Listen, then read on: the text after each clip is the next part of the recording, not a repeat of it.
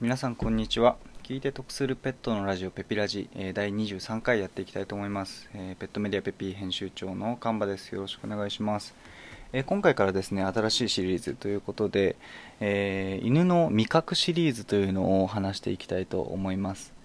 えワンちゃんの味覚もですねいろいろと、え議論がある分野でして、まあ、いろんな研究もですね今されていたりもするので、まあ、そんな研究をもとにですね現状分かっていることだったりとか、まあ、犬全般に言えるだろうということをですね、えーお話していければなというふうに思います。で第1回の今回はですね甘みについてですねワンちゃんがどういうふうに甘みを感じていてで実際に好むのかどうかとかえーそんな感じのですねワンちゃんが好きな甘みの特徴についてですね、え語っていこうかなと思いますもしかしたらですね12分には、え全く収まらないかもしれないのでまたその場合はですね、え回を分けてお話ししていければなと思いますので、え皆さんどうぞお付き合いのほどよろしくお願いしますではですね、えー甘みについて語っていこうと思うんですけど、え結論ですね、ワンちゃんはですね、甘みを、えー比較的感じることができるというふうに言われてます。で、好む子の方が多いっていうふうにも、えー言われています。甘みをちゃんと感じることができて、えー好む子が多いと。で、この理由っていうのをですね、まあ、正解っていうのはやっぱりないとは思うんですけど、まあ、僕なりに、えー考えてみたのでそれを今日はお話しできればなと思うんですが、えーそもそもですね、まあ、ワンちゃんっていうのは何を食べて生きていたのかという話からやっぱり入ってくるんですけどもともと何を食べていたかというとですね、まあ、ワンちゃんの先祖たちの、歴史を見ると分かるだろうということで狼たちですね。狼たちは何を食べて過ごしていたかということを見ていくとですね、まあ、基本的に群れで行動して、まあ、自分よりも大きい自分よりも体の大きい獲物を飼ってで獲物の肉、まあ、動物肉をですね主食にして食べてたんですね、まあ、これが主食でで、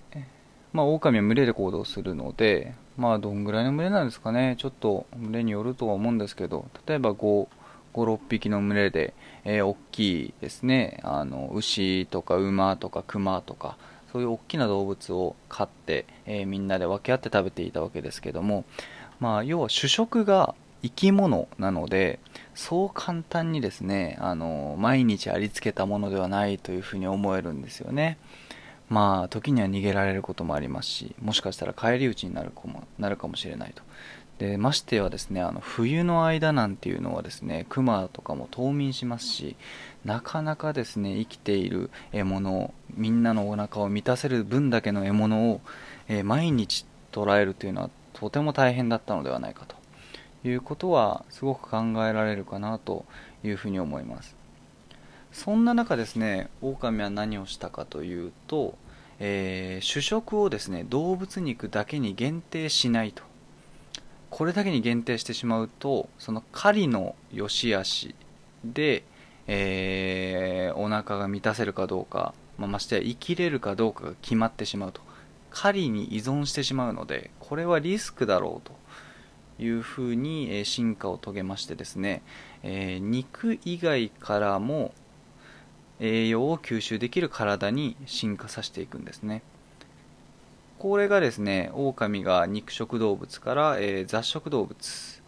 まあ厳密に言うと肉食に近い雑食動物なんかも言ったりしますけど、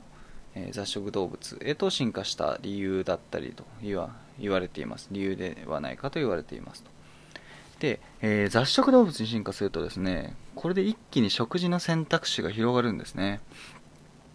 なので、えー要はですね肉を食べなくても栄養を吸収できる。肉以外のものからも栄養を吸収できるのでまず何をするかというふうに考えられるとかというとですね、まあ、近くに、人間の集落っていうのがあればそこの人間の集落で、栽培やや、まあ、農耕している、まあ、穀物ですね。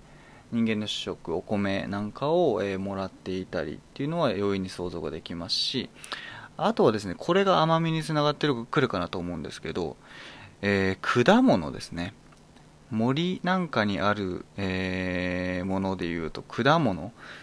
こういうのもですね、え主食にしていったのではないかなというふうに考えられるということです。で果物はですね、まあ、甘みがありますよね。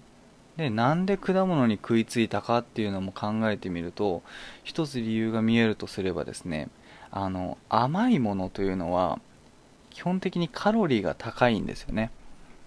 まあ、ケーキなんかもそうですし甘いものって大体カロリー高いんですよね。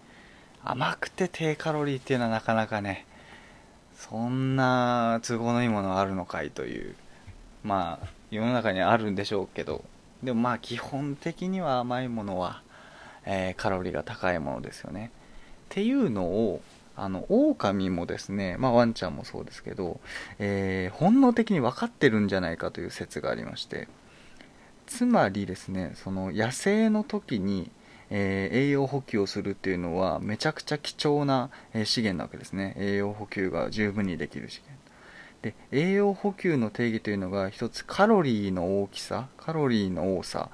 であるというふうに思考えた時にカロリーが比較的多い味である甘みというものを、えー、生存生存本能で覚えているという可能性はあるかなと。はい。なので、えー、ワンちゃんが甘みを比較的に比較的、えー、好むないしはまあよく食べる傾向にあるというのはこれ生存本能から来るんじゃないかなというふうに僕は思ってます。狼時代の生存本能ですね。あの貴重なカロリー源であったということですね。果実が。なので、えーと、そんな中、えー、甘みっていうのは好むのかなというふうに思います。で、まあ、カロリーの話をするとですね、えーと、食材の三大栄養素と言われています、えー、炭水化物とタンパク質と脂肪分。の3つがですね主な、えー、まあ、動物のカロリー源になるんですね。でこれっていうのはですね、えー、まあグラムごとにどのぐらいのカロリーを含んでるかっていうのが実は決まっていまして、えーえー、そうですね詳しく知りたい方はですねカタカナでアトウォーターアトウォーターの後に係数って漢字で入れると。アトウォーター係数っていうんですけどそう入れていただくと、えー、炭水化物が何キロカロリーとかっていうのがもう出てくるんですね計算式が。でそれで言うとえー、っとですね脂肪分のカロリー量っていうのが一番多いんですね、えー、確か 1g あたりが9カロリーかな。はい。9キロカロリーか。1g あたり9キロカロリーあるっていうのが、えー、脂肪分。で次に多いのが、え、同率で炭水化物とタンパク質なんですね。これが 1g あたり4キロカロリー持っていると。で、えー、果物にある糖質というのはですね、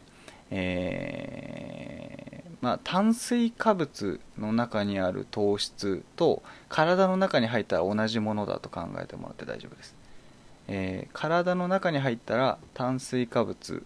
の中のカロリーと、えー、糖質に含まれあ果物に含まれているカロリー、まあ、もっと簡単に言うとお米のカロリーと、えー、果物に含まれているカロリー。これは体の中に入ったら、まあ、厳密に違いますよ。厳密に違いますけど、まあ、基本的には同じものであると。糖質になる。と考えてもらって大丈夫ですと。なので、えーと、果物もですね貴重なややっぱり貴重なですねカロリー源ではあるんですね。っていうのは結構僕の、えー、持論ですけどまあそうなんじゃないかなと思ってるんですよね。まあただその歴史書とかを読んでみても